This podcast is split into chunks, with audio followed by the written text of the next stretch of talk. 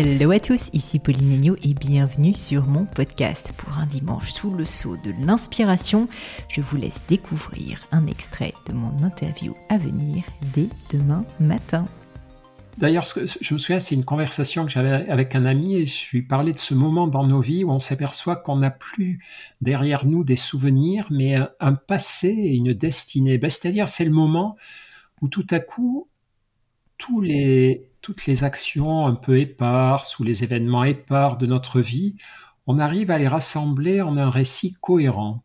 On arrive à se faire un récit de notre vie, à relire un petit peu tous ces souvenirs, à les relier entre eux et à se dire ben voilà, tout quand j'ai fait ce choix par exemple, ben moi quand j'ai choisi de faire médecine au lieu de devenir ingénieur ou quand tout à coup j'ai décidé d'arrêter mon vagabondage sentimental pour, pour me marier, ou euh, quand on a décidé avec mon épouse d'avoir des enfants, ben tout ça, il y, avait une part de hasard, mais il y avait une part de cohérence. Et au fond, euh, on, écrit, on écrit, c'est le fil conducteur de son existence. Alors, on sait bien que parfois on se la raconte, qu'on on embellit, on, écarte les événements qui correspondent pas, etc. Mais quand même, je crois qu'il y a une certaine vérité dans ce moment. Et, je crois aussi euh, qu'on ne peut pas l'écrire trop tôt, que à un moment donné, on est dans l'action et il faut agir. Hein. Une fois de plus, comme on le disait, mm. l'action, c'est vraiment la,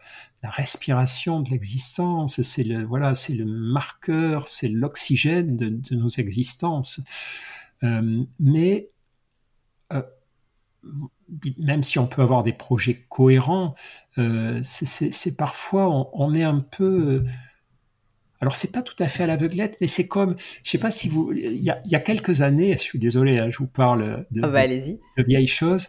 Il y a un romancier qui s'appelle Patrick Modiano, qui a eu le prix Nobel. Et alors vous savez quand on reçoit le prix Nobel, on va on va à Stockholm toucher un chèque qui est intéressant. C'est pour ça que quand Sartre a refusé, c'était quelque chose. Oui, oui, oui, tout à fait. Et, et puis euh, on reçoit les honneurs et tout, mais on fait un discours. Et les discours des prix Nobel, notamment les prix Nobel de littérature, sont parfois très très réussis. Celui de Camus et, Albert Camus avec le prix Nobel à la fin des années 50, et il est magnifique son discours parce qu'il remercie son instituteur. C'est un discours de gratitude très très très émouvant, très très touchant. La gratitude est une autre émotion formidable.